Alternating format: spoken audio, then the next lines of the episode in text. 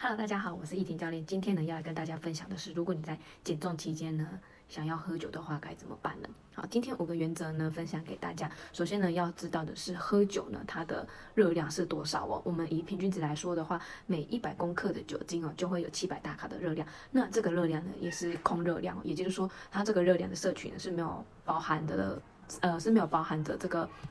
碳水啊，或者是纤维质啊、蛋白质这一类的，它就只有真的是只有。脂肪就是很单纯的热量，所以称之为空热量，是没有任何的营养素的。所以呢，你在减肥的过程当中呢，更应该要去减少这样子空热量的摄取。好，首先呢，第一大原则呢，就是你在喝酒的时候呢，记住不要喝多。通常呢，我们在跟朋友聊天啊、聚会啊，一定少不了小酌几口。但是就真的要记住，真的是小酌就好，不要呃一直猛喝、一直灌，然后让自己呃甚至到宿醉啊，然后去厕所吐啊这样子。那接下来呢是酒喝多了呢，其实也对身体呢会有很大的风险。对，好，那接下来第二点呢，就是你可以摄取含糖量比较少的酒类，例如像是呃葡萄酒啊、八嘎这一类的，就是呃它的含糖量是比较少的。但虽然呢它的含糖量比较少，热量也比较少，但是呢你积少成多嘛，积沙成塔，所以呃你一旦喝多了，当然还是会就是有。多余的热量的一个摄取，所以还是要去注意一下。接下来呢，第三个呢，就是呃你在喝酒的时候一定会搭配一些小菜。那这个小菜呢，一定要是呃可以选择最好是比较清淡类的，而且是呃不要再是多余的呃淀粉类或者是高脂肪类的，像是毛豆啊，毛豆它就是蛋白质类的，或者是一些生菜沙拉。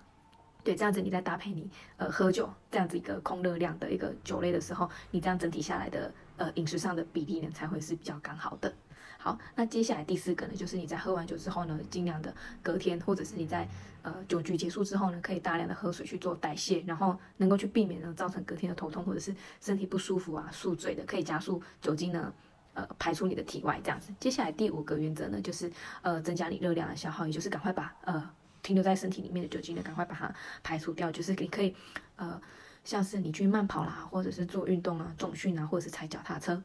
让你的身体动起来，能够加速酒精的代谢。那如果你是真的隔天已经呃才喝一杯，然后就已经宿醉、酒醉，然后头晕的那种，那你就先休息一下，然后让自己呢呃身体能够呃缓和一下，然后隔天呢再做运动这样子。好，那当然了，在我们减重期的一个学员里面呢，一定都是呃会强烈的建议他先不要喝酒。但是如果你真的是有酒局或者是应酬需要去喝酒的话，就一定要谨守这五大原则。那希望呢今天这五点分享呢对你有帮助。好，那我们下次见喽，拜拜。